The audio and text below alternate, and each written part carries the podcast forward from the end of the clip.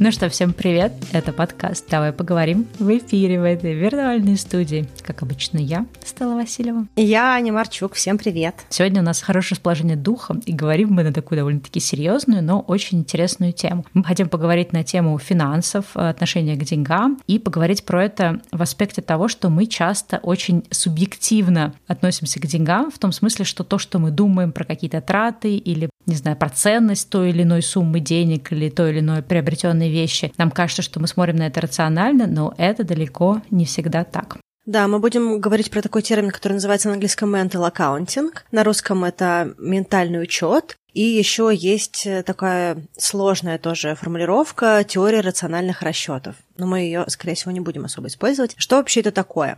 Термин mental accounting предложил в 99 году Ричард Тайлер, сейчас тоже Нобелевский лауреат, экономист, и он говорит о том, что mental accounting – это когнитивное искажение, когда мы по-разному распоряжаемся деньгами в зависимости от вида трат и как мы воспринимаем эти траты, с чем они у нас связаны. И часто опыт, который мы получаем в одной статье расходов, если так можно сказать, он не переносится на другие статьи расходов. Немножечко сегодня подробнее расскажем, как это связано, какие есть когнитивные искажения внутри этого когнитивного искажения, то есть, то есть какие элементы этого mental accounting, этого субъективного отношения к тратам приводят к тем решениям, которые мы принимаем. И Ричард Талер, он говорит о том, что есть иллюзия того, что деньги — это взаимозаменяемый какой-то объект, если так можно сказать, да, что есть 100 рублей, и как будто бы для нас эти 100 рублей — это просто 100 рублей. Но на самом деле это не так. И сумма денег — это не единая величина, а в зависимости от того, что мы с ними делаем, мы по-разному к ним относимся. Да, у нас уже были разные выпуски, связанные с когнитивными искажениями. Прям был отдельный выпуск, где мы разбирали разные, собственно, когнитивные искажения, то есть когда наш мозг нас обманывает. И вот отношение к деньгам — это одно из этого. То есть нам кажется, что это какая-то максимально рациональная область, да, то есть 100 рублей — это всегда 100 рублей, потому что это конкретная сумма, да, конкретная какая-то купюра валюта, но по факту это не так. То есть 100 рублей потраченные на одну вещь и 100 рублей потрачены на другую вещь, они нами ощущаются иначе, да, почему я сказала вот именно это субъективное отношение отношение к деньгам. И, кстати, где-то я тоже читала вот это вот, переводили, да, на русский вот этот mental accounting, потому что mental — это то, что в уме, да, по сути, умственный какой-то расчет, а accounting — это, ну, как бы бухгалтерия, по сути, в переводе с английского, и там говорили о том, что это как то, что у человека в уме как будто бы несколько расчетных счетов, и по-разному расходуются деньги с этих расчетных счетов, и даже, например, если мы говорим про какие-то тоже суперрациональные вещи, да, есть, например, 100 рублей, и 100 рублей потрачены на еду, и, казалось бы, ну, наверное, 100 рублей потрачены на еду, они всегда 100 рублей, но на самом деле деньги, которые ты, как ты потратишь эти 100 рублей на еду, купленную в магазине, и на еду, купленную в ресторане, и, например, в ресторане, который тебе нравится, или в ресторане, который тебе не нравится, это совершенно разные наши ощущения, которые мы будем испытывать при трачении этих 100 рублей, потому что как будто бы эти деньги списываются с разных расчетных счетов, и это воспринимается очень по-разному. Дэн Ариэли, который тоже про эти вещи писал в своих книгах, вот если вам понравится тема, то вы можете прочитать его книжку, она на английском называется Predictably Irrational, по-моему, предсказуемая иррациональность, они, по-моему, так ее и перевели. Да, да, приложим да. книжку. Он много говорит про разные вещи, которые воспринимаются и одним образом, а по факту это какое-то другое действие. Он говорит о том, что mental accounting можно сравнить с пакетами расчетов в бизнесе. Когда у тебя, допустим, есть несколько бизнесов, вот, кто работает в маркетинге, поймут, о чем речь. Допустим, когда есть бюджет бренда, да, то есть когда распределяются эти пакеты, они тратятся так, как они распределились. И нельзя просто взять, прийти и попросить другой бренд откинуть несколько миллионов на твои какие-то маркетинговые активности, да, потому что это все часть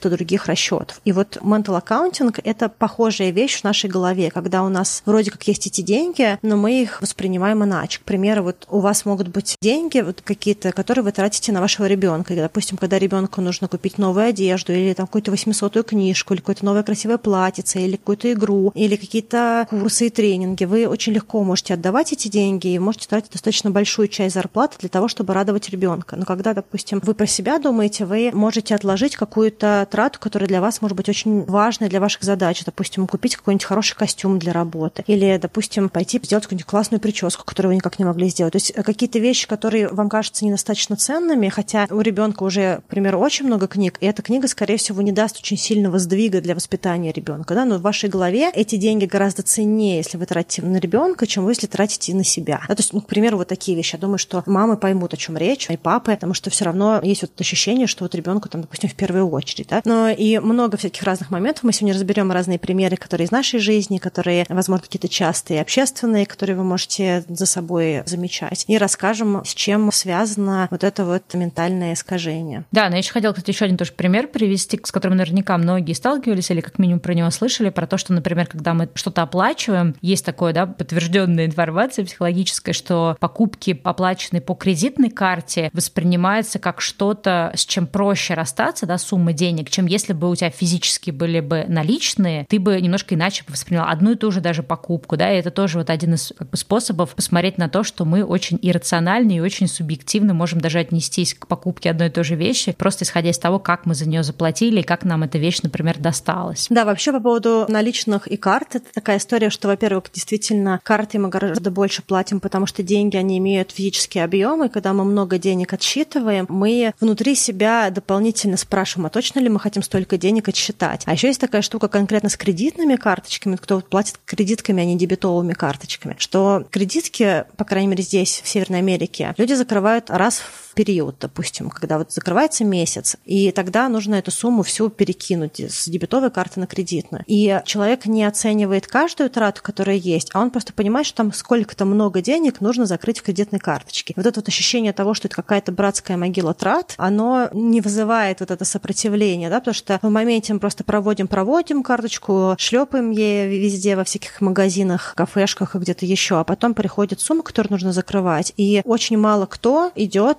смотреть по тратам, на что же он потратил в этом месяц деньги, а обычно просто такой, окей, значит, нужно перевести, не знаю, там, тысячу долларов, 500 долларов, там, 300 долларов, да, у каждого свои какие-то траты, просто переводят, чтобы закрыть кредитную карту. Поэтому много разных нюансов, связанных с такими ловушками сознания, если можно сказать. Ну и зачем мы сегодня про все это говорим? Для того, чтобы вы могли за собой понаблюдать, понаблюдать, как вы в каких пакетах более склонны потратить больше, где вы себя обосновываете траты или потери проще. И, возможно, с течением какого-то времени вы сможете перепрошить немножечко ваше поведение потребительское, и, возможно, это как-то улучшит ваше финансовое состояние или позволит вам делать какие-то вещи, которые вы давно откладывали. Да, особенно если у вас вот есть какое-то такое ощущение, что хочется Новый год начать с какими-то новыми новыми решениями в плане, например, накопления или в плане какого-то разумного потребления, да, разумных трат. Может быть, вы там будете вести какие-то учет доходов, расходов и прочее, прочее. То есть очень важно понимать, какие, в общем-то, игры разума с нами играет наше сознание, потому что очень многие вещи, даже если нам кажется, что мы максимально рационально подходим, да, отойти в сторону и посмотреть со стороны на то, почему мы приняли это решение или то, это тоже очень важно для как раз, как бы для, в принципе, того, как понимать, как мне лучше управлять своим осознанным потреблением, если я понимаю, где у меня, например, какие-то слабые места, ботлнеки, с которыми проще будет справляться, понимая, где я в этот ботлнек проваливаюсь. Ну, давай, наверное, тогда в двух словах расскажем вот про эту теорию, которая, да, называется теория рациональных расчетов или mental accounting, и, собственно, в чем стоит суть, да, то есть как бы от чего может зависеть наше очень разное и очень иррациональное отношение к одной и той же сумме денег, но в разных ситуациях. Да, по мнению Тайлера, есть три основных компонента, которые объясняют вот эту вот субъективность трат, да, вот это вот субъективное отношение отношение к пакетам трат. Первое – это ценность самой сделки. Под ценностью имеется в виду какой-то дополнительный элемент, который влияет на принятие решения. Оно может быть до самой покупки, оно может объясняться нами после, после того, как мы сделали эту покупку, и нам нужно как-то эмоционально совладать с тем, что мы сделали. Но так или иначе, часть субъективизации вот этой вот траты, она привязана к ценности. Допустим, есть в Америке и в Канаде, вообще в Северной Америке есть черная пятница, в России тоже сейчас уже внедряют это понятие черной пятницы. Обычно оно случается сразу после Дня Благодарения в США, и это день безумных скидок. Это один день, и есть определенное понимание, что в этот день все супер дешево, поэтому нужно бежать и покупать, потому что только сейчас такие цены можно увидеть в Черную пятницу. Но есть много статей на эту тему, и даже какие-то маркетплейсы, площадки, на которых можно покупать, типа Амазона, они говорят о том, что такие скидки, они есть в течение всего года, и часто те товары, которые даже стоят на большой скидке на Черную пятницу, пятницу, они по этой цене продавались более чем один раз в течение года. Но у человека есть объяснение, почему он так безумно тратит деньги в черную пятницу, и он это связывает с тем, что только сейчас и никогда не до, ни после. Поэтому он готов скинуть очень много денег даже на те вещи, которые ему еще вчера не были нужны.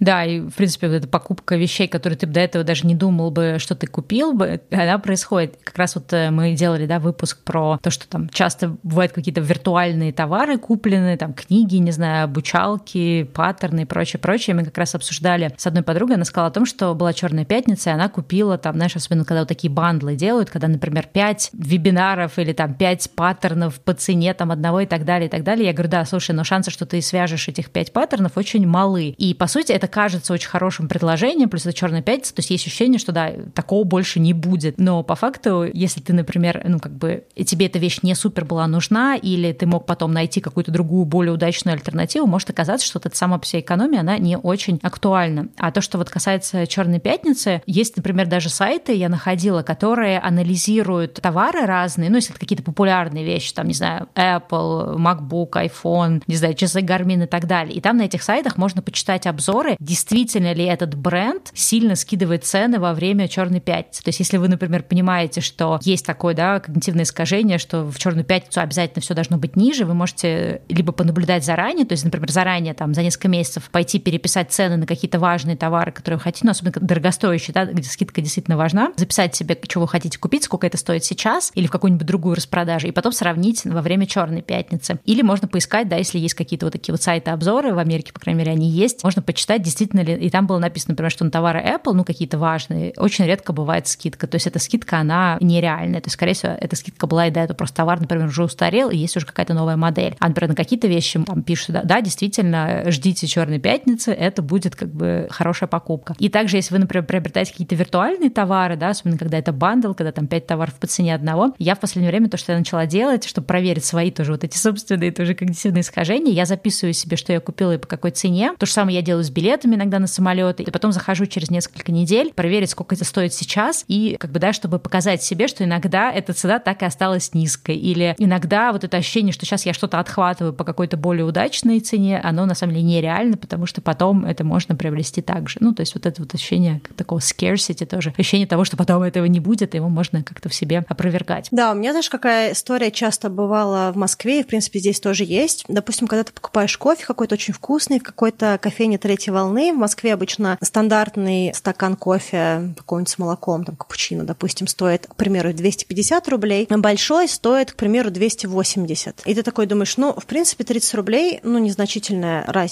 между одним и другим, зато там больше кофе. И каждый раз ты покупаешь большой капучино, но буквально через несколько минут, пока ты пьешь этот кофе, ты понимаешь, что он остыл, и он уже не такой вкусный. И, как правило, ты либо это не допиваешь, либо допиваешь без удовольствия. И по-хорошему, между чем ты выбираешь, это между тем, ты на самом деле будешь допивать весь этот большой кофе, или тебе достаточно стандарта, либо даже маленькой кружки кофе. Но я каждый раз, зная о том, что я, скорее всего, ее не допью, эту кружку, я все равно покупаю большой капучино, к примеру, какой-нибудь, да, что в какой-то степени бессмысленно. Просто для меня в этот момент ценность сделки, которая привязана к вот этой стоимости покупки, она кажется вполне логичной. Я же получаю очень много дополнительного кофе за очень мало денег. То есть 30 рублей за дополнительный кусок выглядит гораздо выгоднее, чем весь стакан до этого за 250, да, то есть поэтому кажется, что это классная, классная сделка, но на самом деле нет. Да, да те люди, которые занимаются как раз поведенческой экономикой, да, то есть которые изучают поведение потребителя, и они как раз вот делают вот эти все штуки для того, чтобы показать вам, что вот это более выгодное предложение. То есть еще минут назад вы даже не хотели большую чашку кофе, а теперь вы хотите. И опять же, если, например, была бы разница, например, 250 и 350 рублей, ты, скорее всего, бы сказала, что вот эти там экстра 100 рублей, они того не стоят. Даже если по литражу это действительно было бы на такой же процент увеличения. То есть здесь есть очень большая такая важная особенность, то есть цена должна восприниматься как чуть-чуть повыше, добра ты за эти деньги получаешь сильно побольше. И это на самом деле когнитивное искажение. И это что-то, что, например, я все стараюсь тренировать, то есть быть как-то более осознанным в плане того, что, окей, я вообще изначально хочу среднюю, да, или там большую чашку кофе, или я изначально хотела чуть-чуть кофе, и вообще сегодня уже столько кофе выпила, что мне просто хочется чуть-чуть этого ощущения,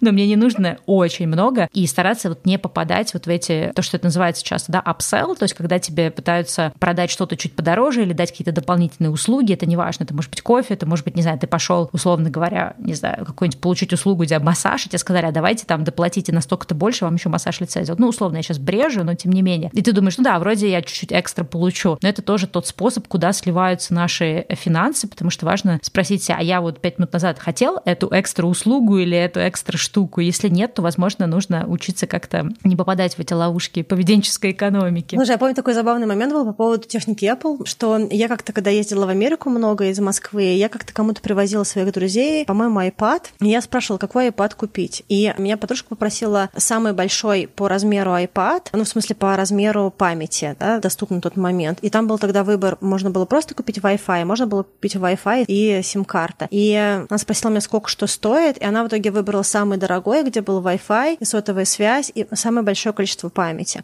Хотя я ее очень хорошо знаю, и она сама это тоже про себя знает, она пользуется этим iPad исключительно для того, чтобы проверять на нем рабочую почту. Но вот эти вот все дополнительные микроприбавочки, то есть получалось, что как будто бы ты получаешь гораздо больше плюшек за почти те же самые деньги, да, то есть опять-таки какой-нибудь iPad а за тысячу долларов и iPad, который стоит 1100 долларов или там 1150, но у него гораздо больше плюшек, он воспринимается как будто бы как э, суперценная вещь. Но хотя если вы рационально к этому подойдете с точки зрения практики применения и поймете чуть лучше самих себя, вы поймете, что вам не нужно это. Вам вообще, в принципе, достаточно, во-первых, на Wi-Fi, ну, на тот момент, да, к примеру, потому что не так часто используется. А во-вторых, самые маленькие просто потому, что ценности нет в этой вещи. Ладно, двигаемся дальше. Вторая категория называется лейбелинг. Это когда мы что-то для себя каким-то образом маркируем, и то, как мы себе это маркируем, какой мы ярлык добавляем этой вещи, влияет на категорию трат, на сумму трат, на особенность потребления каких-то вещей, да, то есть то, как мы расходуем деньги. Это может быть какое-то событие, это может быть какой-то пакет, это может быть какой-то человек, да, вот как мы говорили, допустим, про, про ребенка, да, или про нас самих, либо, допустим, если мы отдающий человек, то мы будем больше денег тратить на подарки другим людям, а себе не покупать, либо наоборот, допустим. Вот у меня есть подружка, которая очень любит шопиться. Ей очень нравится одежда, она все время смотрит какие тренды, ей нравятся какие-то вещи, и хочет чего-то новое покупать. В принципе, ей нравятся всякие скидки, распродажи. И вот она все время говорит, что у нее никогда нет денег. То есть вот что мало получает, что у нее нет возможности как-то больше подзаработать. Но одновременно она мне может рассказать, что ей сейчас очень тяжело, у нее ни на что не хватает денег, а буквально через 15 минут мне показать, какие есть скидки в Заре, еще где-то. Смотри, а стоит ли мне купить этот пиджачок, а как тебе вот эти вот ботиночки? И я просто смотрю, я помню, даже у нас был какой-то разговор, я говорю, серьезно, ты только что говорил, что тебе нет денег, тебе действительно нечего носить? Ну, то есть насколько сильно тебе нужен этот конкретный пиджачок, и готова ли это что-то сделать с остальными 800? Ну, то есть я утрирую, да, там у нее нормальный гардероб адекватный по размеру, но она очень любит допокупать, потому что для нее категория вот этой одежды, она как будто бы идет стороной от категории всех остальных. Да, это, нам кажется, у любого человека есть те категории, где мы готовы тратить, где мы не готовы тратить, и то же самое категории, где мы готовы покупать более дорогие вещи, а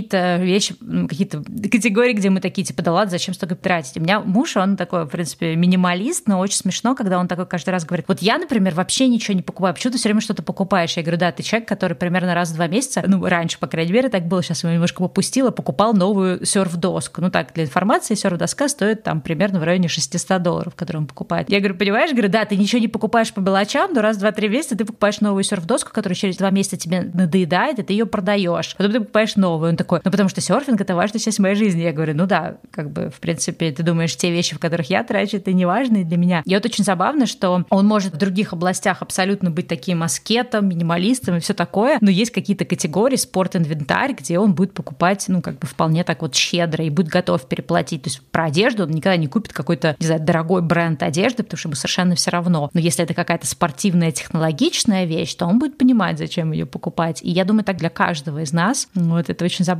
что одна и та же сумма, даже, ну вот если брать, да, например, одежда, просто одежда, он не, как бы для меня, да, это какая-то такая обычная вещь, я не буду перетрачивать. А если это технологичный или экологичный бренд, или там спортивная одежда, то я готов потратить на что-то премиальное. Да. Ну да, у меня тоже есть такие категории. У меня часто привязано это каким-то видом еды. Допустим, я очень люблю сладкое, и я не очень сильно считаю, сколько я потратила на сладкое. И у меня даже были какие-то моменты, когда я приходила в магазин и думаю, о, красная смородина, я бы сейчас съела красной смородины. Потом смотрю, что баночка маленькая красной смородины стоит, допустим, там какой-нибудь вкус или 500 рублей. Я думаю, блин, вы с ума сошли? Это, не знаю, 100 грамм красной смородины. И я разворачиваюсь и иду в какую-нибудь категорию сладости. В итоге я прохожу на кассу и покупаю сладости на 600 рублей. Вот это такой момент, типа, а что я где выиграла? То есть я хотела красной смородины, когда я увидела. То есть если мы говорим про питание интуитивное, что мы хотим, да, то есть мне нужно было бы купить красную смородину за те деньги, за которые она продается, либо если я прям совсем не готова была за эти деньги покупать, пойти и поискать эту красную смородину где-то еще, допустим, потому что это то, что я захотела. Вместо этого я расстроилась, обиделась и купила несколько упаковок разных сладостей. И мне вообще нигде не моргнуло, что я сейчас потратила больше, чем то, что я изначально почувствовала, что хочу. Да,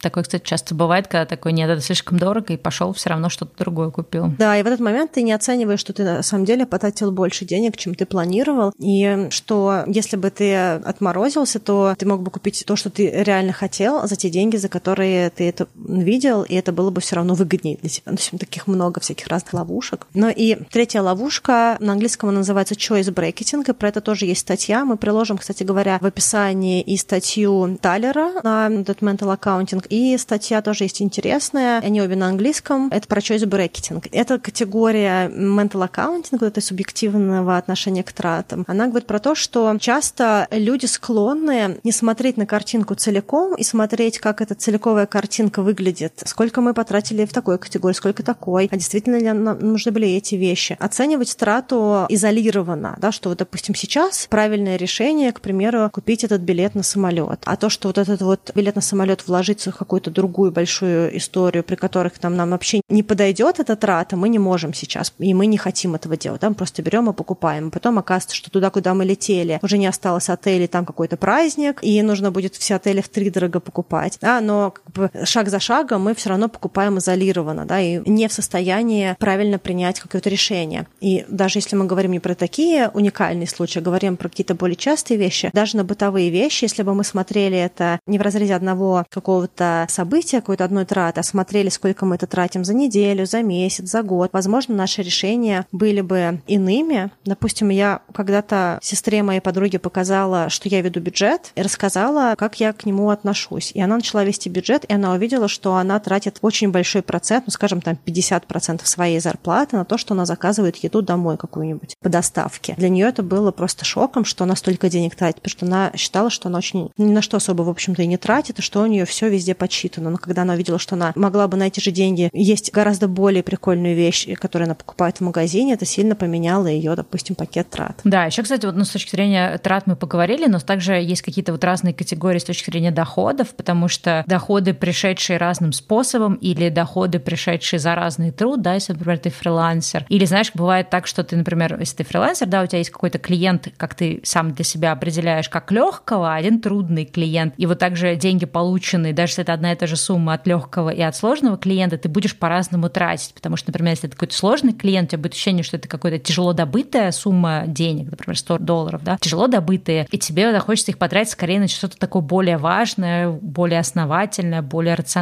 А если это какая-то легкая сумма, не знаю, или вообще тебе бонус твой клиент заплатил, у тебя будет больше желания потратить это на что-то более легкое. Ну да, и вообще, мне кажется, есть такая история, что люди, которые не замечают, как они тратят деньги, у них может быть каскад такой трат. Они получают зарплату. В период, когда они получают зарплату, они более щедро ходят куда-то, покупают какие-то вещи, ненужные вещи, позволяют себе более дорогие покупки, больше ресторанов. То есть какой-то более такой интенсивный формат жизни. И чем меньше остается денег на счете, тем более они прижимистые, аккуратные, тем больше там бытовых каких-то регулярных расходов, каких-то таких на поддержание жизни, ну или какой-то, все зависит, понятно, от зарплаты, от образа жизни, да, но есть такой тренд, что часть людей, чем ближе новая зарплата, тем меньше денег тратится. Хотя по-хорошему, если бы посмотреть на весь месяц целиком, вот этот гедонизм, эту радость, можно было распределить на весь период месяца и вообще не ощутить, что скоро будет новая зарплата, да, то есть как-то более гармонично потратить. Но воспринимается немножечко по-другому эти деньги в зависимости от того, сколько их осталось от зарплаты, допустим. Да, еще мне кажется, одно тоже важное, где-то я читала такое когнитивное искажение, что зачастую люди могут иметь потребительский кредит и сбережения одновременно. И с точки зрения какой-то вот ну, такой чисто рационального финансового подхода это не очень разумно, потому что сбережения лежат и, скорее всего, теряют свою значимость, потому что, скорее всего, инфляция выше, чем э, даже если эти сбережения лежат на сберегательном счете, а у потребительского кредита всегда очень высокая цена, да, потому что если у тебя большой например, кредит, ты выплачиваешь какую-то ежемесячную сумму, но все равно ты выплачиваешь большой процент. И достаточно нелогично, да, держать сбережения, логично было взять все сбережения, закрыть потребительский кредит, а потом уже начать снова копить. Но для многих людей это как-то вот, ну, то есть вот эта вот иррациональность, да, отношение к деньгам, она абсолютно не очевидна. То есть люди будут и продолжать кредит выплачивать, и продолжать копить. И я, мне кажется, даже сама иногда так делаю, как ни странно. Да, я могу даже дополнить эту историю. Я разговаривала с некоторыми людьми, они мне рассказали, что у них есть ипотека, то есть это большая сумма, большое тело кредита, и которое первое время выплачивается в основном проценты, а не само тело кредита. И эти проценты сильно зависят от этого тела кредита. И у них есть сбережения. И я как-то спрашиваю, причем сбережения заметные, да, то есть не просто какой-то на один, на два месяца, а, допустим, на год жизни, на два года жизни, да, то есть, в принципе, частично у людей даже могут быть сбережения, которые покрывают 50-60% ипотеки. Я говорю, а почему вы не возьмете эти сбережения и какую-то большую часть этих денег сделаете досрочное погашение заметное? Они говорят, ну, потому что это небезопасно, потому что если вдруг что-то случится, у меня будут сбережения, реальные деньги, которые я могу тратить на жизнь. И вот эта вот история про небезопасно, это тоже такая ментальная ловушка, потому что одновременно эти же люди говорят, я не могу просто принимать каких-то рисковых решений, как ты уезжать жить в другие страны, быть более каким-то гедонистичным, потому что у меня есть ипотека. И получается, что это такой вот замкнутый круг, такая вот ловушка 22, когда, объясняя себе какие-то вещи ценностью в безопасности, человек не делает какие-то вещи, которые могли бы увеличить свободу и увеличить безопасность, потому что по-хорошему ипотека это много времени, много денег, и, скорее всего, закрывание ипотеки быстрее могло бы позволить этим деньгам отработаться лучше. И, как ты сказала, деньги, лежащие на счету, особенно если они в рублях, они достаточно быстрые или хотя бы быстрее, чем другие какие-то деньги, они теряют в цене из-за инфляции, а тело кредита не уменьшается. И, возможно, если бы посмотреть, просто сесть и посчитать это какой-нибудь табличке, можно было увидеть, насколько выгоднее сейчас закрыть, понизить тело кредита, а сбережения оставить какие-то минимальные, допустим, если людей много прям сбережений, оставить на ближайшие 2-3 месяца. Да? Никто же никого не увольняет, да, можно продолжать работать, но уже сильно покрыть кредит. Но по факту, что здесь забавно, то что та же самая сумма, допустим, не знаю, пусть это будет какая-то небольшая сумма, а 100 рублей, эти 100 рублей в ипотеке кажутся менее ценными, чем 100 рублей, которые остаются как будто бы в виде реальных денег. Хотя, в общем-то,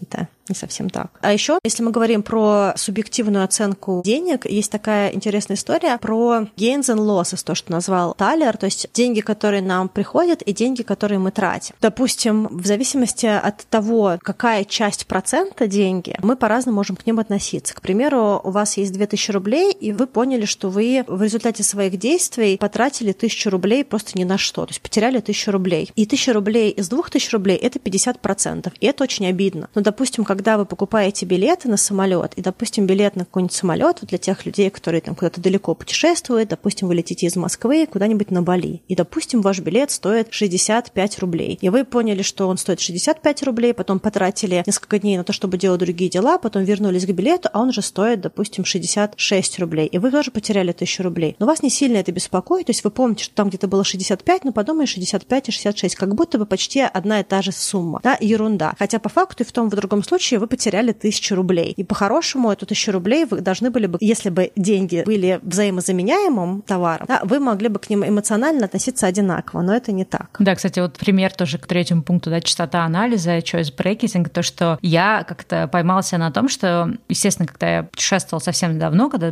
я была студенткой, естественно, я выбирала самые дешевые билеты, но эта привычка осталась со мной и впоследствии, я всегда там билет на самолет смотрела, вот просто сортировала, брала самый дешевый, и независимо от того, какой там срок ожидания в аэропорту на пересадке, да, если это какой-то длинный перелет, там 2-3 пересадки. То есть просто тупо брала самый дешевый. И иногда эта разница была там, может быть, на 50 долларов всего дешевле, но казалось все равно это 50 долларов, ну как бы это деньги, почему не сэкономить? А потом ты понимаешь, что два раза, посидев на пересадках в разных аэропортах, учитывая, как дорого стоит еда в аэропортах, как часто тебе нужно там, иногда бывает там из интернета раньше приходилось платить, там еще что-то, ты понимаешь, что вот эти 50 долларов, ты помимо того, что ты, скорее всего, их проешь, просидев несколько там, знаю, 8 часов в одном аэропорту, 13 в другом, ты, скорее всего, ты проешь эти суммы, или ты так устанешь, что ты захочешь заплатить за какой-то там лаунж, где ты захочешь принять душ, что помимо того, что ты, в принципе, на круг потратишь ту же сумму денег, то ты еще устанешь тоже как собака от этого перелета с двумя пересадками по 8 часов. А еще есть такая история по поводу потерянных денег и недополученных денег. Допустим, если ты потерял тысячу рублей, то тебе, допустим, может быть от этого очень грустно, потому что ты их потерял. И эта боль будет сильнее, чем если, допустим, тебе кто-то пообещал, что тебе даст тысячу рублей, а потом передумал, да. Это же тысяча рублей недополученная, она воспринимается не так негативно, как те деньги, которые мы потратили. Ну и вообще, знаешь, эта вот история про то, с какой стороны ты находишься, она очень сильно влияет на принятие решений. Допустим, вот у Дэна Ариэля в этой книжке Predictably Rational была такая история, что у человека на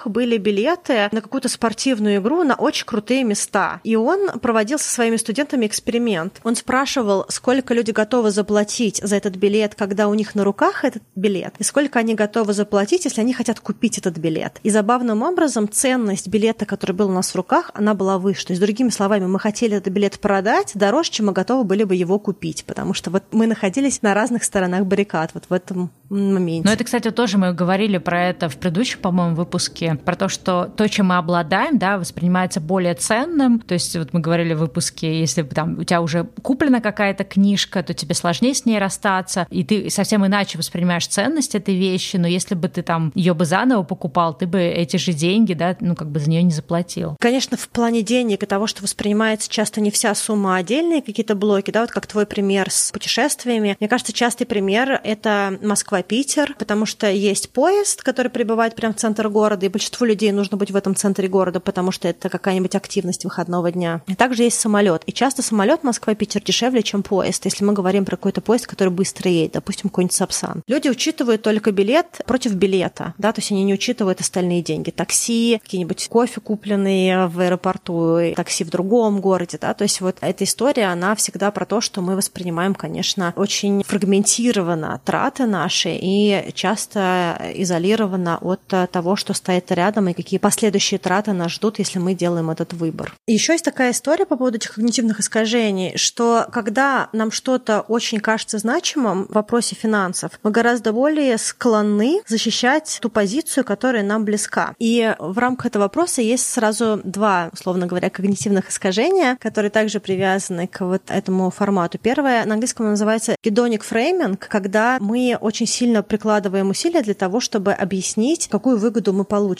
Это здорово видно на детях, которые пытаются объяснить, почему им нужно сейчас дать какую-нибудь конфетку или почему нужно купить еще одну игрушку, и у них очень классное объяснение этому всему, то есть они прям очень подробно рассказывают, что они будут делать с этой игрушкой. Да, то есть мы гораздо более склонны защищать свою позицию, если мы чего-то очень сильно хотим. И второе искажение, которое туда идет, оно называется закон Орра. Это когнитивное искажение, которое говорит о том, что если мы чего-то считаем, то мы всегда можем доказать, что это так. Да, то есть вне зависимости от нашей позиции, все другие события, которые происходят в нашей жизни, мы будем объяснять, что это было самым правильным решением, что действительно так нужно было сделать, что это очевидно. К примеру, если вы потратили лишние, к примеру, 30% на какую-то вещь, потому что вы купили ее в каком-нибудь соседнем премиальном магазине, а не дошли до какого-то другого магазина, до которого идти час, вы можете это объяснить. Ну, потому что у меня не было времени, потому что если бы я сейчас туда пошел, то я бы тогда не успел, допустим, помыть посуду или сделать работу или что-то еще. И у вас будет объяснение, почему это нужно было бы сделать. Да? То есть вот когда речь заходит о деньгах, чем более эмоционально заряжен этот вопрос для вас, тем больше вы склонны защищать свою позицию. И если, допустим, у вас есть очень четкое убеждение, что вы очень рациональный, мудрый человек, очень правильно принимает решения, то вы, скорее всего, будете склонны не видеть ваши прорехи в финансовом планировании и это все говорить как случайные вещи. Ну, то есть серии обычно я, конечно, все делаю правильно. Да, у меня иногда бывают грешки, но вообще-то я всегда хорошо планирую. И это тоже про себя важно знать, что когда мы говорим про mental accounting, про вот эту вот субъективизацию денег, если у нас есть какие-то дополнительные убеждения, если у нас дополнительные какие-то психологические аспекты, которые мы привязываем с точки зрения нашей личности, да, вот то, что я правильно трачу деньги, я молодец, я рациональный, то нам будет гораздо сложнее увидеть те ловушки, которые мы сами с собой делаем. Да, еще, кстати, тоже нескольких психологических примеров нашла. Исследование показало, что если, например, у тебя на этой неделе уже произошли какие-то траты или ты там потерял какую-то сумму денег, то каждая последующая трата или каждая последующая, допустим, ну какая-то непредвиденная трата или какая-то потеря, она воспринимается острее. Например, вот на этой неделе ты потеряла, например, тысячу рублей, да, куда-то вот куда-то их провалила. И, ну, у тебя как бы ощущение такое, блин, жалко, обидно, грустно, ну, что теперь делать, да, надо быть внимательнее. Но если ты вначале, например, в понедельник потеряешь 500 рублей, а потом во вторник потеряешь еще 500 рублей, скорее всего, ты будешь более как бы негативно относиться к этому и чувствовать себя хуже, хотя это, по сути, та же самая тысяча рублей. Но потерять за раз и потерять, или, например, если ты будешь каждый день терять по 200 рублей, то к концу недели ты такой уже, блин, да что ж такое-то, это просто как бы невозможно, я тут просто очень много потерял. И вот очень много таких вот психологических моментов, которые неощутимы, да, они очень подсознательные, и они очень сильно влияют на наши как раз вот именно взаимоотношения с деньгами, тратами и вообще, что для нас деньги. Так что, если у вас какие-то хорошие события, старайтесь их раскидать на много мелких кусочков, потому что каждый раз вы будете радоваться, а если у вас какая-то плохая штука случилась, то старайтесь как-то это в единую вещь сделать, и тогда ваше чувство прекрасного будет комфортнее. Ну, как бы это небольшое такая обманка с собой, но иногда это психологически сильно освобождает. Да, ну и, в принципе, ловите себя на том, где у вас есть вот эти вот иррациональные такие когнитивные искажения. Ну вот для меня, наверное, самое важное именно вот связано то, что мы говорили в начале выпуска, когда ты покупаешь что-то, что тебе было не нужно, потому что оно либо на распродаже, либо там вот, особенно все вот эти в Америке очень это любят, два по цене одного, и меня это как бы выносит, а многие этим пользуются, потому что, например, если я покупаю чайник, я не совсем понимаю, зачем мне второй чайник, да, или там, если я покупаю джинсы, зачем мне вторые такие же джинсы со скидкой 50%. Но для очень многих людей это как-то работает, да, как, ну, вот ощущение того, что надо срочно взять эту вторую вещь, и это как раз какие-то штуки, которые в себе нужно отслеживать. Вообще очень много всяких маркетинговых и ритейловых таких ловушек, которые сильно влияют на наши какие-то финансовые вещи. Допустим, в Канаде есть приложение, которое каждую неделю тебе говорит, за что оно тебе даст дополнительные 25 канадских центов. И когда у тебя набирается 20 долларов, ты можешь их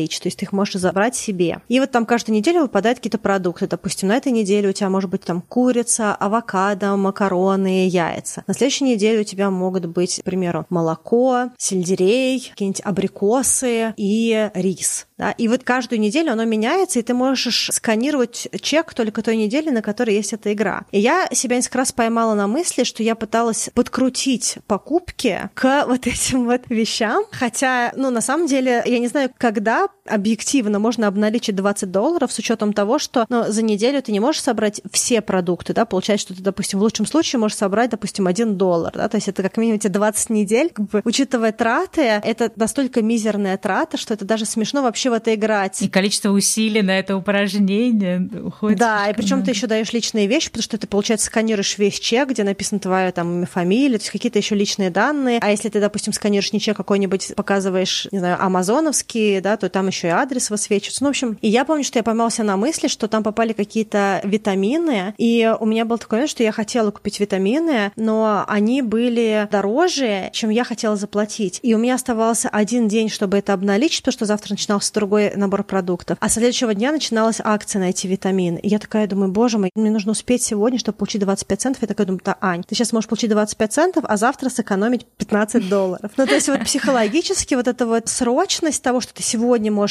бы как-то вот а выиграть, она дает тебе вот это вот ощущение, что нужно действовать, и ты тратишь. Да, и, кстати, в этом смысле подумала пример тоже, да, такого нерационального подхода. Например, если есть какая-то система, там, точнее, сеть кафе или каких-то мест, да, где мы едим еду, и нам там проставляют, знаешь, вот эти клеят наклеечки или проставляют штампики за количество, да, там, выпитого кофе, и какая-нибудь десятая чашка кофе бесплатно. И если посчитать, да, там, что, окей, вот ты говорила, да, в Москве там 250 рублей стоит чашка кофе, ну, то есть получается, что 25 рублей тебе дают за каждый вот этот штампик. И сколько у тебя времени уйдет, да, чтобы это выпить, если, например, ты не каждый день пьешь кофе в этой кофейне. Но иногда наш такой вот, наше подсознание может сказать нам, окей, давай специально проедем мимо этой кофейни, чтобы там купить, и мы совершенно не думаем о том, что, возможно, этот лишний крюк, который мы сделаем, да, вместо того, чтобы купить в том месте, где мы уже находимся, возможно, на бензин мы потратим больше, ну, как бы на круг денег, если мы будем каждый раз специально ехать именно в эту кофейню, неважно. То есть я не говорю, что так всегда происходит, но такая вещь есть, что если ты знаешь, что где-то там собираешь какие-то мили, бонусы и прочее, прочее, иногда человек может заплатить, да, чуть-чуть больше за эту вещь или потратить больше усилий, чтобы эту вещь приобрести, зная просто, что у него там идет какой-то вот этот вот, ну, потому что здесь еще включается такая графикация, да, момент тоже вот этого сбора, каких-то баллов, и тут вообще абсолютно мы можем нерационально поступать. О, да. Еще есть всякие вещи, когда ты, в принципе, не думаешь о чем-то, но это попадает в твою парадигму. Допустим, на каком-то моменте было очень модно все деньги считать милями каких-то авиакомпаний. И я вот помню, что я когда жила в Австралии, мои друзья, с которыми я училась вместе на магистратуре, они высмеяли какую-то маркетинговую акцию от интернет-провайдера, который предложил за какую-то сумму трат получить сколько-то милей местной авиакомпании. Они сказали, что для того, чтобы один раз вылететь из Австралии в какую-то даже ближайшую точку, допустим, какую-нибудь Бали, им нужно 20 лет покупать интернет. Ну, то есть там это было смешно, потому что средняя сумма была такая, что накопить на какую-то стоимость билета это очень-очень много времени, и фактически никогда ты, скорее всего, не сможешь прям очень сильно поучаствовать в этом, да, но она вот такая вот была, и фактически это попадало в парадигму того, что люди привыкли, что за мили они могут покупать какие-то плюшки, но когда они начали считать, сколько им нужно времени, чтобы каким-то образом вообще, в принципе, получить с этого преимущества, это было практически никогда. Наверное, мы много чего уже разобрали в отношении mental accounting, и хочется перейти в сторону каких-то мыслей и рекомендаций, что вообще делать и как вообще подходить к своим тратам. И первый, наверное, мой совет для того, чтобы что-то менять, нужно за собой наблюдать. И поэтому, если, допустим, у вас нет практики ведения бюджета, я советую начать хотя бы с какого-то базового приложения и там вести бюджет. Допустим, у меня последние несколько лет есть бюджет, в который я записываю все, и у меня есть разные категории, которые я записываю, даже если даю какой-то donation, да, какую-то благотворительность небольшую кому-то на улице, я все равно это записываю, просто потому что я никогда не знаю, как это будет выглядеть на большой картинке. Сейчас я уже чуть-чуть лучше понимаю свои траты и могу сказать приблизительно, сколько у меня ходит на продукты питания, сколько у меня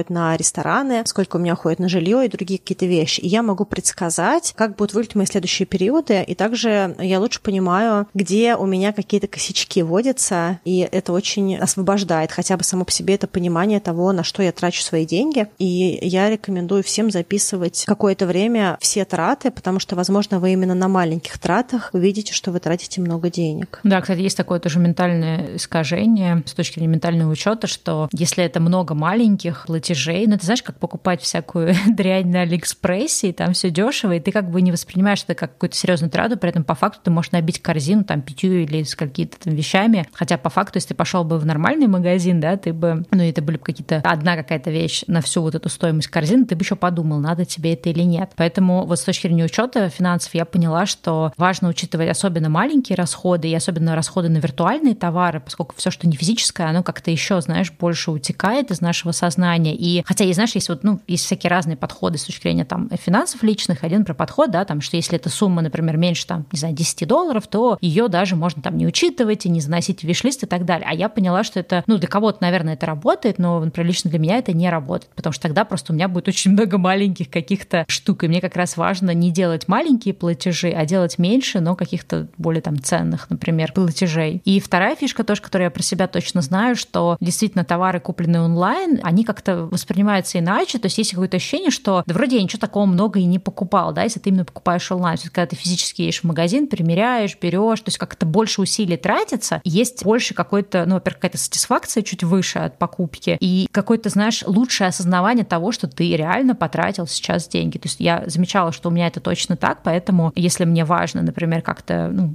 не знаю, лимитировать траты или еще что-то, то вот на самом деле вариант снимать наличные и платить только наличными, покупать офлайн, а не онлайн, это прям для меня очень работает. Да, еще я хотела сказать, что иногда в масштабе регулярности покупок какие-то вещи здорово перевести на рутинную покупку. Допустим, если мы говорим про продукты питания, то здорово, когда вы понимаете, сколько на продукты вы готовы потратить в неделю, допустим, и вы идете покупаете на эту сумму плюс-минус еду и стараетесь больше ничего не докупать, потому что когда вы покупаете много раз в течение недели, как будто бы вы покупаете только то, что вам нужно, но он очень часто получается, что вы тратите больше, потому что у вас нет этой целиковой картинки. И здорово, если действительно вопрос финансов стоит у вас, да, или вопрос какого-то учета, здорово понимать, сколько вы готовы тратить на продукты питания и каким-то образом эти суммы фиксировать в своей голове для удобства расчета, потому что гораздо проще запомнить 4 транзакции в месяц, чем запомнить 80 транзакций в месяц. Да, ну вот я, кстати, когда делала свой этот эксперимент три месяца без э, таких лишних трат и покупок, ну, кроме необходимых, да, я пробовала два таких эксперимента. Первый эксперимент — это ходить в продуктовый магазин только раз в неделю, потому что обычно мы ходим, ну, раз в день или через день, или раз в три дня какие-то мелкие вещи покупаем. И когда я стала ходить чисто раз в неделю, и я прям понимала, что окей, я в эту среду сходила, до следующей среды я не могу пойти. У меня общий, да, объем покупок уменьшился за месяц. Конечно, это сложно оценивать, потому что, может быть, я просто не покупала какие-то вещи, которые более долгосрочные, долгосрочные. То есть, может быть, если бы я за год такой эксперимент сделала бы, немножко было бы не такой очевидный как бы эффект, но он был заметен. И второе, я стала покупать только по списку, то есть я все время писала себе дома, что я куплю. И даже если я понимала в магазине такая, ой, кофе заканчивается, надо его тоже купить. Ну, у меня было пару раз, конечно, когда я все равно покупала, но так я старалась, типа, нет, списки нет, я запишу его в список на следующую покупку. И опять же, по результатам трех месяцев это тоже показывало, что общее количество покупок снижается. То есть всякие такие лайфхаки, они очень сильно работают. Да, вообще ходить со списком очень сильно помогает, когда нужно купить много мелких вещей, потому что когда мы находимся в магазине, мы абсолютно захвачены пространством, и пока мы идем по коридорам вот этим, если мы особенно идем в какой-то большой магазин, какой-нибудь гипермаркет, то у нас есть вот это ощущение, что, ой, вот это я давно хотел, вот это мне нужно, вот это мне нужно. В итоге мы тратим сильно больше, чем мы планировали, и часто мы тратим на ту еду, которая быстрее всего исчезает. То есть это не какая-то еда, которую можно нормально есть, а это всякие микроснеки, особенно если мы пришли голодные, какие-нибудь чипсики туда попадают, шоколадочки, которых мы не хотели, или там 8-10 видов сыров, которые там часто съедаются в этот же вечер. Но опять-таки нет ничего плохого в том, чтобы это делать. Тут не про то, что что-то себе нужно не позволять, да, а именно, что есть эти ловушки, да, и важно хорошо для себя просто определить, ценность это или не ценность. Да, и две еще тоже каких-то штуки, которые я для себя как-то стараюсь тоже отслеживать. Есть, так скажем, замаскированные платежи. Это знаешь, когда ты покупаешь какой-то, например, более дешевый товар, но у него по факту оказывается более дорогое обслуживание. Или это может быть дорогой товар, но, допустим, ты покупаешь машину, да, ты, ты хочешь, например, купить BMW, ты покупаешь BMW, но ты не думаешь о том, что на самом деле обслуживание потом будет очень дорогое. И ты не просто покупаешь дорогую машину, ты, в принципе, повышаешь сильно свои расходы на обслуживание машины. Или наоборот, ты думаешь, о, это какая-то дешевая штука, э, зачем я буду покупать более дорогую, а по факту либо эта дешевая штука проживет меньше времени, и, например, там в долгосрочном масштабе ты будешь в итоге еще раз ее покупать и больше потратишь, либо у тебя какой-то, ну, с точки зрения обслуживания. Вот это, мне кажется, тоже такая частая вещь, которая не ощущается в моменте покупки. Я хочу сказать, что еще, когда мы записываем покупки, то, что очень здорово, ну, для меня, по крайней мере, работало, когда я копила на поездку в Австралию, что в какой-то момент времени мне было просто лень записывать еще одну трату. То есть я понимала, что у меня какая-то очередная мелкая штука, и мне так не хочется идти заносить ее в бюджет, потому что раньше я вела все только в Excel, и я просто понимала, что мне нужно будет потом эти все вещи садиться и вечером запечатывать, и я просто выбирала что-то не купить, просто потому чтобы это не делать, это тоже немножечко меня структурировало. А вообще, когда я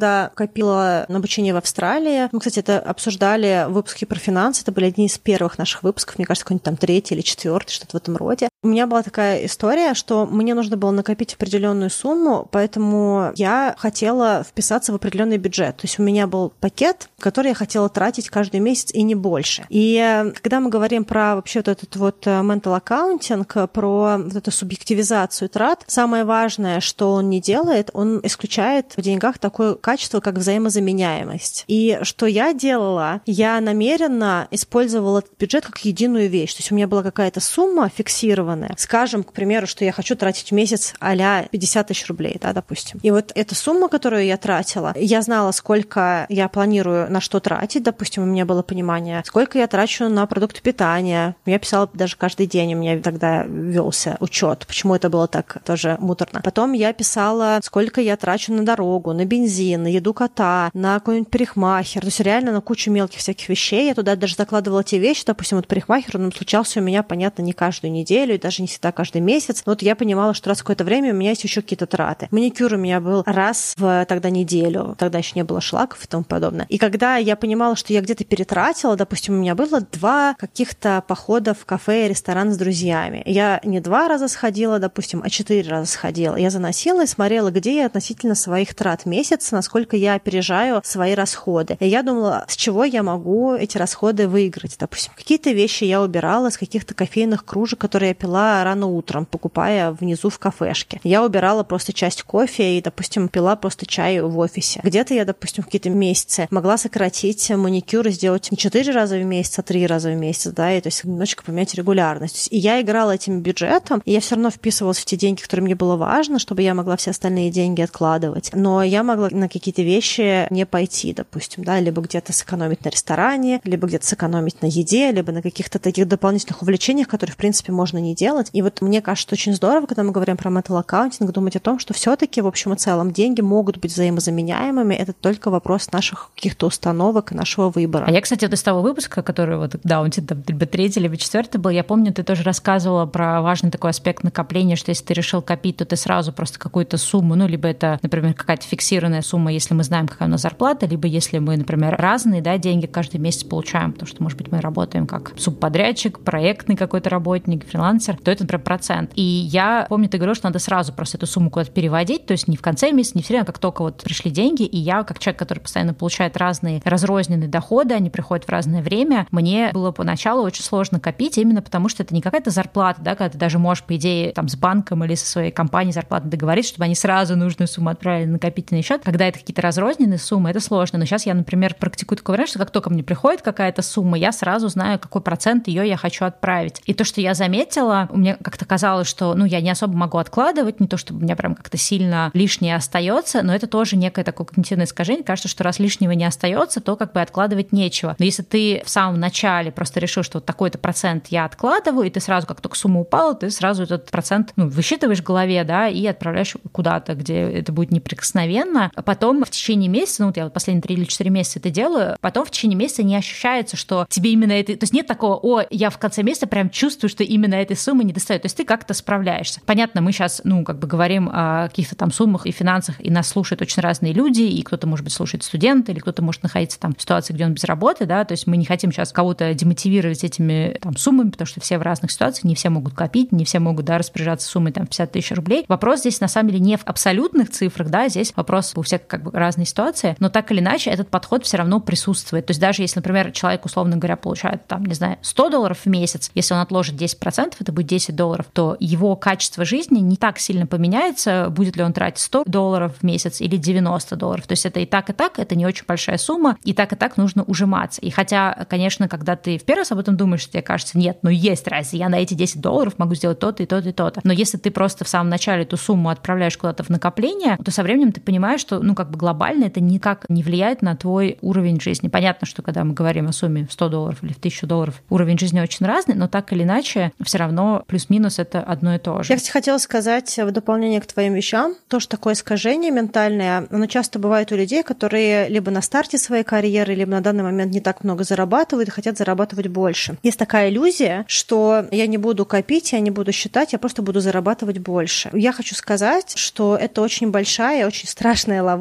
потому что когда мы начинаем зарабатывать больше, мы начинаем тратить больше, и спустить можно абсолютно любую сумму. Поэтому, если даже сейчас кто-то, кто нас слушает, зарабатывает не очень много, или какие-то вещи приходят только со стипендии, или родители дают немного денег, или какая-то зарплата не очень высокая, или очень много обязательств. С любой суммы практически можно откладывать. На какой-то момент это будет очень заметная сумма. И привычки финансовой грамотности, они позволят иметь больше денег вне зависимости от того, сколько человек зарабатывает. И отсутствие финансовой грамотности не позволит иметь нисколько денег, даже если вы зарабатываете очень щедро. И я знаю людей, которые зарабатывают огромнейшие деньги, у них много кредитов, они регулярно чуть ли не всю зарплату скидывают на покрытие кредитов, и это даже не ипотечные кредиты, это потребительские кредиты. Да? То есть неумение считать и тратить свои деньги, как-то распоряжаться очень неопрятно, да, если так можно сказать, да, то есть как бы неосознанно, наверное, да, то есть вот как-то хаотично немножечко деньгами, где-то, может быть, чрезмерно гедонистично, да, то есть чрезмерно фокусируясь больше на удовольствиях, чем на понимании, куда траты уходят, на закрытие, может быть, даже каких-то иногда тревожных состояний, оно не позволяет чувствовать удовольствие от полученных денег или этих вещей, которые мы получаем полноценно. Поэтому очень хочется сказать, что все равно здорово какие-то привычки внедрять вне зависимости от суммы. Да, здесь могу тебя поддержать, потому что действительно может казаться в моменте, да, субъективно, что копить могут только те люди, которые там много зарабатывают и так далее, но я с тобой согласна, что если у человека, в принципе, нету изначально этой привычки копить, я, по крайней мере, по себе точно знаю, то есть когда я зарабатывала свою стажерскую зарплату, мне казалось, ну, действительно, эта сумма вообще ничего не поменяет, лучше я буду наслаждаться жизнью. Хотя, опять же, да, сейчас я оглядываюсь на это, я понимаю, что если бы я откладывала хотя бы там 10-15%, эта сумма как бы тоже никак бы не ухудшила мою жизнь. Но когда я потом начала получать там в 2, 3, 4, в 5 раз больше, поскольку у меня не было изначально привычки накапливать, я и не копила. И у меня ушло очень много лет, чтобы понять, что копить нужно не тогда, когда ты чувствуешь, что у тебя достаточно денег, а когда ты просто решил поменять какие-то свои привычки. И я помню, когда я начала вот заново там свой карьерный свой путь, живя на Бали, и первые два года у меня был очень ограниченный бюджет, то есть вплоть до того, что я не покупала никакие новые гаджеты, не покупала никакую новую одежду, ничего не покупала, потому что у меня был очень-очень лимитирован бюджет. И, естественно, я думала, ну, как бы какое накопление, да, у меня и так еле хватает вообще на базовые расходы. Но потом я в какой-то момент решила копить все равно, потому что у меня была вещь, на которую мне надо было накопить, определенно тоже подушка безопасности. И я помню, что я как-то настолько привыкла просто откладывать. Я тогда откладывала всего лишь 10% с каждой суммы, которая приходила. И я откладывала, откладывала, не замечала вообще, как я это делаю. И потом, когда я уезжала с Бали, мне нужно было заплатить очень большую сумму за собаку, чтобы вывести ее с острова, потому что там определенный карантин на вывоз животных, и это огромная сумма. И я поняла впервые, что я была себе благодарна, что у меня было вот это вот накопление, я до конца даже не понимала, на что я коплю, думаю, ну окей, будет подушка безопасности. И я спокойно из этой суммы взяла эту оплату собаки, эвакуацию собаки из Бали, и я была благодарна себе, и я потом понимала, что, в принципе, вот эти 10%, они потом как-то очень были возблагодарены тем, что они у меня были, и это было очень прикольно. И я копила не в тот момент, когда у меня прям были какие-то большие доходы, да, и это очень, мне кажется, классный пункт. Слушай, я вспомнила еще одну штуку по поводу искажения этого ментального. Хочу поделиться уже к завершению выпуска мы идем. Доктор, вы тоже себя узнаете, особенно учитывая то, что мы сейчас находимся в новом году, и вы, возможно, как-то где-то расслабляетесь, не знаю, воспользовались ли вы нашим выпуском а, конца года, но есть такая штука, чем больше мы заплатили за какую-то вещь, тем сложнее нам от нее избавиться, даже если она нам не подошла. Эта история была хорошо прописана в каком-то сериале, по-моему, «Как я встретила вашу маму», когда Лили, по-моему, купила очень дорогие какие-то сапоги, и они ее очень сильно жали, и она вообще не могла в них ходить, она мучилась, но она не могла их выбросить, потому что она очень много денег за них отдала. И вот если верить Тайлеру и этому accounting феномену, то с дорогими вещами происходит тоже такой интересный цикл. От них очень сложно избавиться, даже если мы неправильно приняли решение о покупке. И мы стараемся вписать их как-то в нашу рутину, потому что мы много за них заплатили. Потом в какой-то момент времени нам уже просто супер невыносимо их носить, они просто лежат. И дальше с ними происходит просто такое ментальное обесценивание. То есть они должны провести достаточно много времени в нашем доме, чтобы мы могли спокойно их отпустить. То есть мы не можем просто в моменте, когда мы поняли, что мы не в состоянии их носить, перепродать их или отдать их, или каким-то образом получить это завершение, а они просто у нас пылятся дома тогда, когда нам кажется, что они уже достаточно потусили у нас, чтобы можно было от них избавиться. Поэтому с точки зрения совета, еще совет, посмотрите, что у вас есть, что у вас вот такое вот какая-то эмоциональная покупка, которая вам вообще не подошла, и она просто у вас лежит, потому что вы как-то за нее особенно щедро заплатили, либо что-то еще с ними произошло. И переоцените еще раз, насколько вам действительно нужны все эти вещи. Возможно, вы захотите какие-то из этих вещей отпустить уже сейчас, потому что, скорее всего, вы никогда не будете их носить, и они вам по какой-то причине не подходят, и, может быть, Новый год можно начать сокращение этих вещей, и пока они не обесценились полностью, возможно, кто-то другой захочет все-таки их носить, если вы их куда-то отдадите или продадите, или просто кому-то подарите. Да, очень классно как-то Новый год подводить завершением каких-то вещей, которые на тебя висят, и также, мне кажется, внедрением новых привычек. То есть для меня, например, переход в покупку большего количества категорий вещей в секонд-хендах стал как раз способом проще относиться к вещам, потому что если это какой-то гаджет или какой-то спорт-инвентарь или что-то, что ты купила БУ, например, да, для какого-то в том числе хобби, которое через полгода тебе разонравилось, я совершенно легко могу эту вещь перепродать. Во-первых, у меня нет ощущения, что я потеряла какую-то большую сумму денег. Возможно, я вообще ничего не потеряла. Или, например, даже если я потеряла потеряла какой-то небольшой процент, потому что я этой вещью попользовалась, но она и до этого была БУ, да, но она стала более БУ. Я воспринимаю вот эту разницу, да, которую я получу, перепродав эту вещь, как просто стоимость аренды этой вещи. И это тоже очень упрощает процесс не нахламления вещей, а как-то отпускания их дальше и отправляния их дальше по какому-то там жизненному циклу. В общем, так или иначе, цель нашего выпуска, чтобы вы могли лучше про себя какие-то вещи понять и, возможно, обратить внимание, в каких конкретно категориях вы западаете, какие у вас есть есть нерациональные привычки, на которых вы хотели бы, может быть, как-то избавиться, либо что-то с ними сделать, как-то, может быть, что-то сократить или перераспределить, подумать, какие категории вы тратите вообще без учета, да, допустим, дети или развлечения, или одежды, или вкусная еда, то есть где вы просто спускаете, закрыв глаза, и тоже, возможно, там вы поставите какие-то лимиты, либо часть этих денег перераспределить на что-то, что вам важно долгосрочно, либо, возможно, для каких-то других задач. Хочется, чтобы вы больше видели, что деньги могут быть использованы иначе, и чтобы они были более взаимозаменяемыми для вас и максимально удовлетворяли вашим потребностям, как-то эмоционально закрывали ваши потребности, и чтобы вы действительно чувствовали, что ваши деньги идут на максимальное благо для вас. Если вам действительно что-то нравится, то мы не призываем вас экономить, но самое главное, чтобы вы получали удовольствие от этих трат, и они приносили вам какую-то ценность краткосрочно, долгосрочно и в любом виде, в котором вам хотелось бы получать радость. Да, желаем всем задуматься про личные финансы, если такой у вас есть запрос и желание с этим как-то разобраться, внедрить какие-то классные привычки, попробовать какие-то новые штуки, не знаю, ведение учета расходов, доходов, какие-то эксперименты с накоплением и так далее. Желаем всем также не попадаться в всякие маркетинговые ловушки, да, два по цене одного и все такое, где мы покупаем те товары, которые на самом деле мы вообще не собирались покупать. В общем, желаем всем какого-то такого более осознанного, более рационального подхода к финансам и траты на те вещи, которые действительно приносят нам большую радость, а не просто случайно как-то происходят. До встречи на следующей неделе. Всем хорошего дня. Пока-пока. Да, всем пока.